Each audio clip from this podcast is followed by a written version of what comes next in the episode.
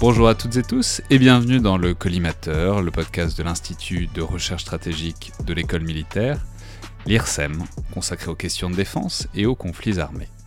Je suis Alexandre Jublin et aujourd'hui, pour une recommandation de film et euh, en l'occurrence de série dans le bunker, j'ai le plaisir de recevoir Amélie Ferret, euh, chercheuse postdoctorante en sciences politiques au CERI, le Centre d'études en relations internationales de Sciences Po, spécialiste notamment du contre-terrorisme et euh, du droit de la guerre. Donc bonjour Amélie.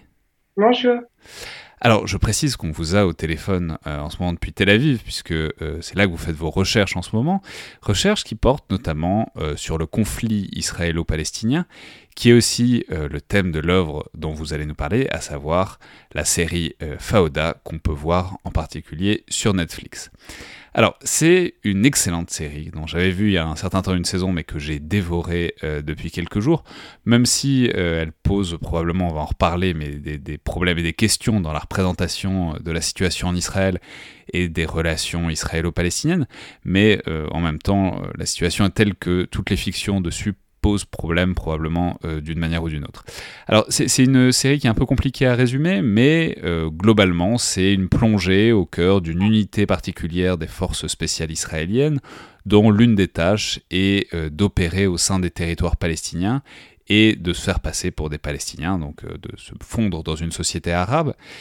Et on peut juste signaler que c'est une série qui est plutôt très bien informée, puisque les deux co-créateurs, que sont Lior Rav, donc l'acteur principal, et euh, le journaliste Avi Issakarov ont été militaires. Alors c'est souvent le cas euh, pour l'essentiel des Israéliens, mais plus particulièrement, ils ont tous les deux été militaires dans l'unité euh, d'Ouvdevan, c'est-à-dire l'équivalent plus ou moins réel de l'unité qui est représentée à l'écran. Donc dites-nous peut-être d'abord, Ferret, ce qui, ce qui vous intéresse dans cette série, disons, et c'est dans cette représentation très intense et du côté des forces spéciales du conflit israélo-palestinien.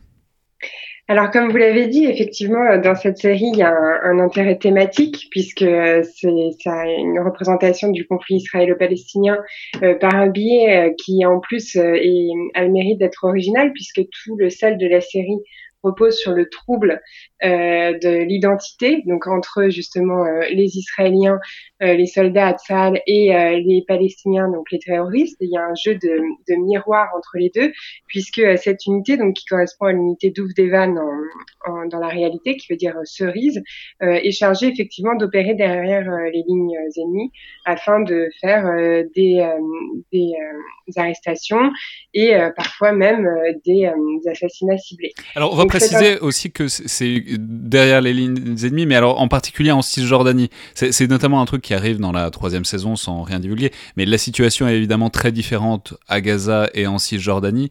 Et euh, disons, à la fois l'unité et le thème des premières saisons de la série, c'est vraiment centré sur la Cisjordanie, avec aussi en toile de fond un conflit des rivalités entre l'autorité palestinienne euh, du Fatah et euh, l'activité du Hamas en Cisjordanie.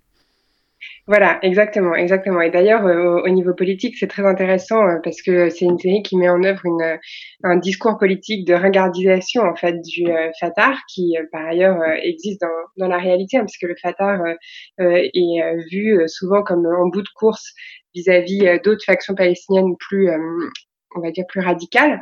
Donc il y a cet intérêt thématique, mais euh, il y a aussi un intérêt d'échelle puisque c'est une série qui euh, a été, euh, qui a rencontré un succès important à la fois en Israël et à la fois à, l'international, puisqu'elle a été rachetée par Netflix et, et dans la, la, presse française l'a couvert de manière assez importante. Il y a eu des articles dans Télérama, sur France Culture, France Inter, qui étaient assez dithyrambiques. Et enfin, il y a un intérêt stratégique puisque là, mon, mon projet de recherche concerne ce qu'on appelle les soft wars, c'est-à-dire la guerre douce ou les autres moyens de faire la guerre, et donc euh, principalement donc la question des représentations. comment euh, on représente un conflit et comment euh, cette représentation elle participe d'une guerre des récits. Et euh, Fauda, c'est un très bon exemple justement de cette guerre des récits parce que sur les réseaux sociaux, les gens s'écharpent pour justement dire si c'est une, une, une représentation fidèle à la réalité ou si c'est une, euh, une représentation euh, politisée, c'est-à-dire la représentation du conflit euh, par Tzal. Alors c'est très intéressant parce que c'est pas simple quand on voit la série. C'est il n'y a pas de volonté, c'est évidemment pas une, quelque chose de propagande complètement explicite pour euh, les forces israéliennes ni pour Tzal. Il y a une réelle volonté de montrer un espèce d'engrenage de la violence avec des jeux de miroirs qui sont assez évidents et assez forts, qui montrent que, enfin vraiment avec des parallèles de euh, œil pour œil, dent pour dent, ce qui montre bien que, enfin ce qui pose donc pas les forces israéliennes comme force de sécurité supérieure forcément moralement, mais Bon, quand même, enfin, ça, reste un prisme avec, euh, disons, une caméra embarquée du point de vue des Israéliens qui sont censés, malgré toutes les péripéties, malgré toutes les difficultés qui les sortent souvent du droit chemin, euh, œuvrer quoi, pour la paix et la sécurité en Israël et dans les territoires palestiniens. C'est peut-être ça le biais euh, et, disons, la, la politisation induite, quoi. Oui, alors en fait, la politisation, elle a été, c'est ça aussi qui est intéressant, elle a été euh, vraiment amenée par euh, les deux showrunners, donc euh, Lior Raz et Avi Zakharov, qui ont vraiment présenté la série comme une, conf, une, fenêtre ouverte sur le conflit. Et la stratégie marketing de la série elle-même est basée donc sur cet argument de réalisme. Par exemple, pour la saison 2 en Israël, ils ont fait une campagne de publicité où ils ont placardé donc dans en, Israël des grands panneaux publicitaire donc avec euh, sur fond noir et des lettres en arabe euh, blanches qui se détachaient dessus, qui disaient donc le message c'était le chaos va commencer sans plus d'explication. Et donc évidemment ça renvoyait visuellement à Daesh au point que des citoyens donc aient appelé les municipalités paniquées croyant à une offensive de Daesh dans la région. Et donc voilà ça. c'est Parce qu'il faut préciser que c'est l'essentiel du plot de la saison 2, c'est effectivement alors y a, disons, il y a une intrication de Daesh au sein du conflit israélo-palestinien. C'est probablement pour ça que c'était présenté comme ça. Voilà, en fait, la série, elle joue euh, de l'écho entre la réalité euh, et euh, la fiction, puisque dans la saison 1, on a la question des armes chimiques, d'accord, qui à l'époque était sur le devant de la scène à cause de la guerre en Syrie. Ensuite, dans la saison 2, on a Daesh, et donc la saison 3, elle se passe à Gaza, Gaza qui aujourd'hui est un grand point d'interrogation de la politique sécuritaire américaine euh, israélienne, pardon. Donc euh, voilà, évidemment, donc il y a, y a, ce point de vue-là, mais il y a aussi un autre aspect qui est intéressant, c'est justement une américanisation, à mon avis, euh, du de la représentation en fait euh, du conflit israélo-palestinien dans euh, le cinéma israélien, parce que normalement, le cinéma israélien, c'est vraiment un bastion de la critique contre Tzal et de la critique de l'occupation notamment avec les films d'Amos Gitaï, par exemple, mais aussi plus récemment avec Foxtrot, qui avait été euh, boycotté par la ministre de la Culture, ou euh, Valse avec Bachir. Et là, pour la première fois dans l'espace visuel israélien, on a une série qui euh, vraiment voilà fait enfin qui vraiment euh, portraitise l'armée comme euh, quelque chose d'assez sexy. Hein. C'est vraiment les codes euh, de la série d'action bien ficelés américains. Et puis en plus, c'est la première fois qu'on a une série qui a un aussi grand retentissement et qui est les deux langues. C'est-à-dire qu'une partie de la série est conduite en hébreu, mais une partie est aussi conduite en arabe. Et ça, euh, c'est sur ça aussi que repose justement le sel de la série et euh, le supposé réalisme de la série, parce que euh, on, a tendance nous à pas se rendre compte puisqu'on est des Français, mais pour en Israël entendre comme ça l'arabe à la télé, c'est quelque chose qui est qui est qui n'est pas du tout commun. Oui, d'ailleurs, et c'est un truc fascinant, sans rien spoiler, mais dans la saison 2 notamment, il y, a, y a, un moment de panique complet euh, ou, dans la saison 3. Il y a un moment de panique complet quand les, les, Israéliens, se, quand il y, a, il y, a, des Palestiniens, enfin en l'occurrence des, des, des, terroristes, qui, euh, dont ils s'aperçoivent qu'ils parlent hébreu. Il y, a, il y, a, un moment qui, qui, de panique qui monte au sein du contre-terrorisme israélien en disant mais en fait s'ils parlent hébreu, il y, a plus, il y aura plus aucun moyen de les repérer, plus aucun moyen de les arrêter. Euh, l'ironie étant que eux eux-mêmes parlent arabe parfaitement et que c'est là-dessus qu'ils jouent sur cette espèce de dissymétrie de la maîtrise de la langue de l'autre. Voilà, exactement, exactement. Et d'ailleurs, justement, dans la saison 2, en fait, donc euh, les Mista Ravim, donc ce qui veut dire justement les, les arabisés en hébreu, donc euh, c'est le surnom qui est donné aux membres de cette unité, euh, euh vont en Palestine en Palestine, donc en, sur l'autorité palestinienne se faisant passer par des, pour des Arabes. Mais dans la saison 2, euh, les, euh, les terroristes justement qui sont alliés à Daesh, eux, euh, ils rentrent en Israël en faisant, en se faisant passer euh, pour des Juifs israéliens avec une maîtrise de l'hébreu euh, très importante. Et donc, on a justement tout ce fantasme, ou en tout cas cette réflexion sur l'ensauvagement, c'est-à-dire comment, dans un conflit, on rapporte toujours un peu de l'ennemi en soi. Voyez Et donc ça, évidemment, ça a une, une un écho très important dans la société israélienne qui, comme vous le savez, est soumise à une conscription.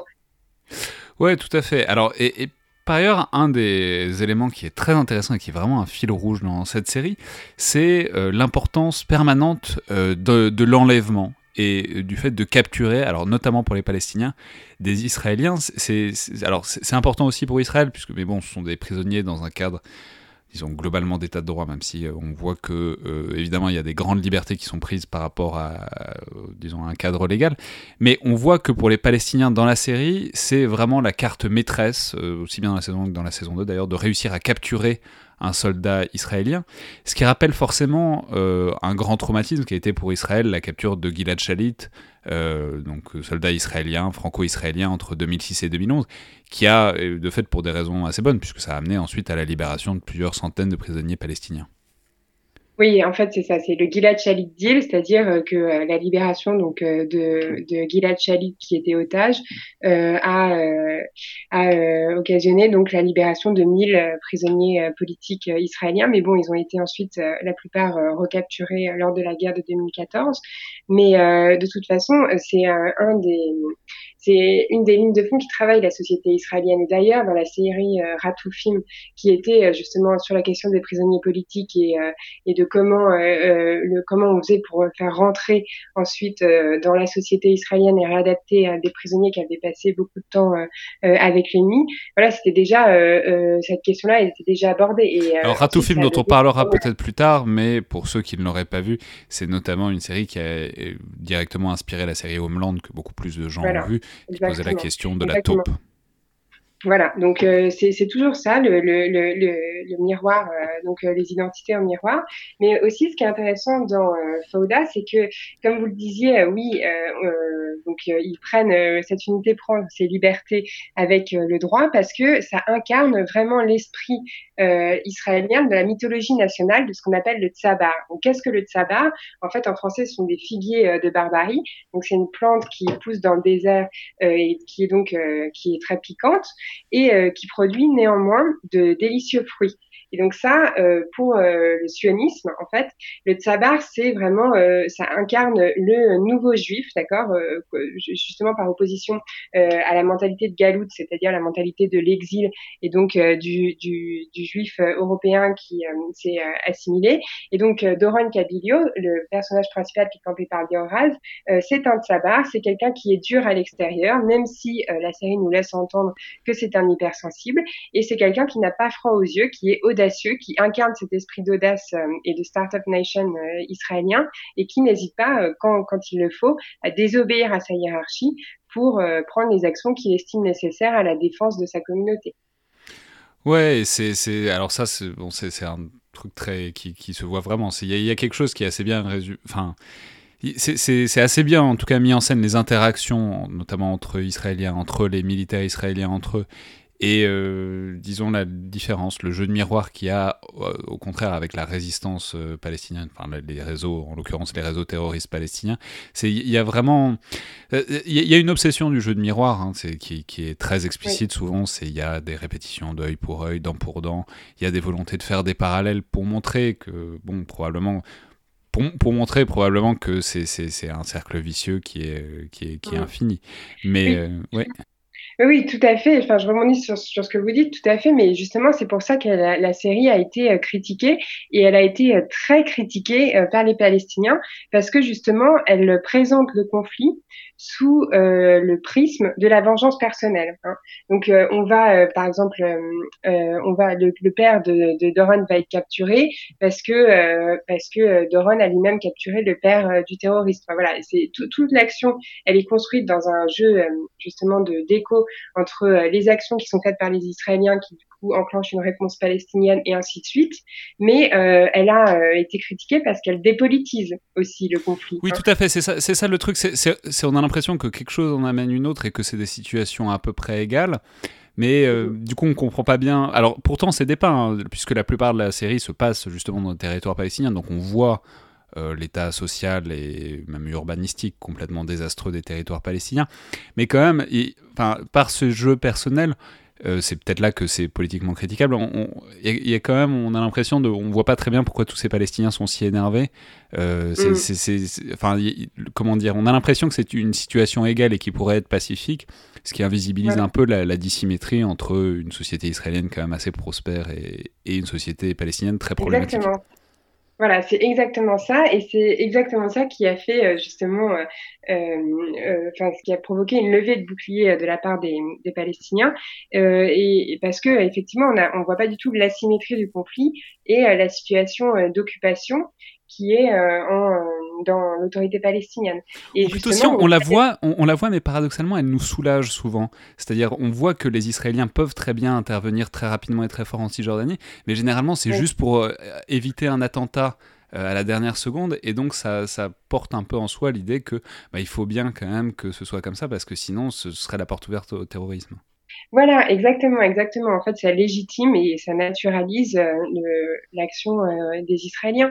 Et d'ailleurs, à cet égard, le traitement euh, genré dans la série est très intéressant puisque, en fait, Doron a une histoire d'amour avec une Palestinienne, une femme palestinienne, et on voit bien que toutes les femmes palestiniennes dans la série sont toujours victimes, et elles sont d'abord victimes de la violence de, des autres Palestiniens et non pas de la violence des Israéliens qui euh, sont présentés comme leurs sauveurs en fait dans la série.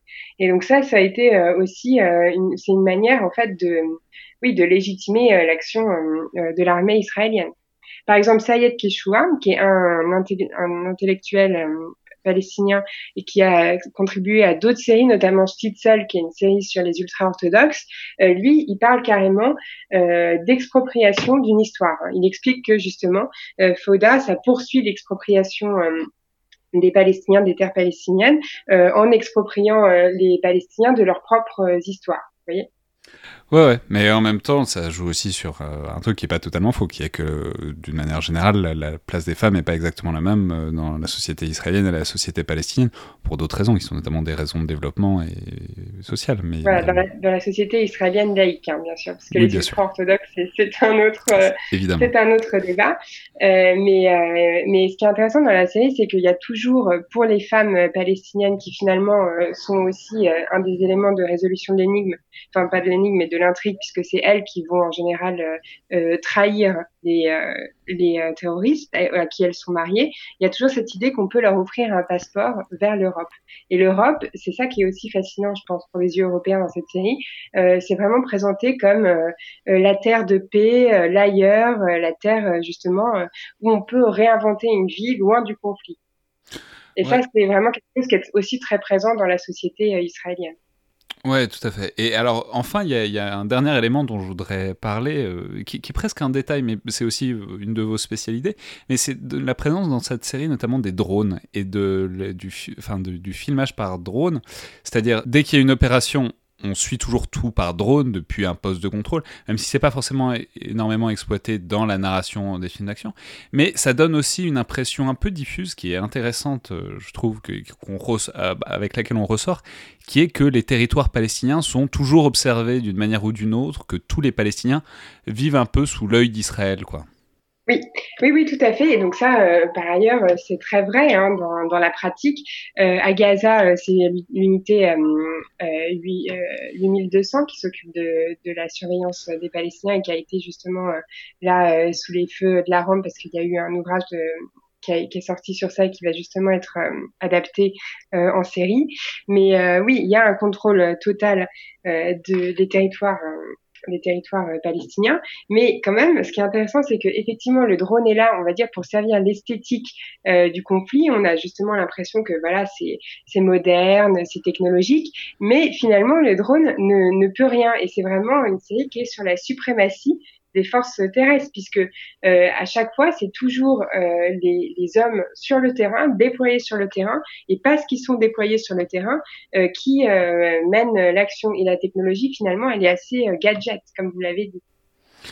Ouais, tout à fait. Bon, donc euh, vous aurez compris qu'on recommande vivement donc la série Fauda à prendre évidemment avec un grain de sel. Avec, euh, enfin, je veux dire, je pense que c'est une très bonne série, notamment c'est une très bonne série si on lit un peu autour et si on est capable de déconstruire un peu et de d'analyser un peu comme euh, ce qu'on vient de faire. Mais qui est donc euh, disponible en ce moment, et, enfin, qui est disponible d'une manière générale sur Netflix, puisque c'est Netflix qui la met en enfin, qui la diffuse à l'étranger. Merci beaucoup, Amélie Ferré. Merci, Alexandre et à demain tout le monde.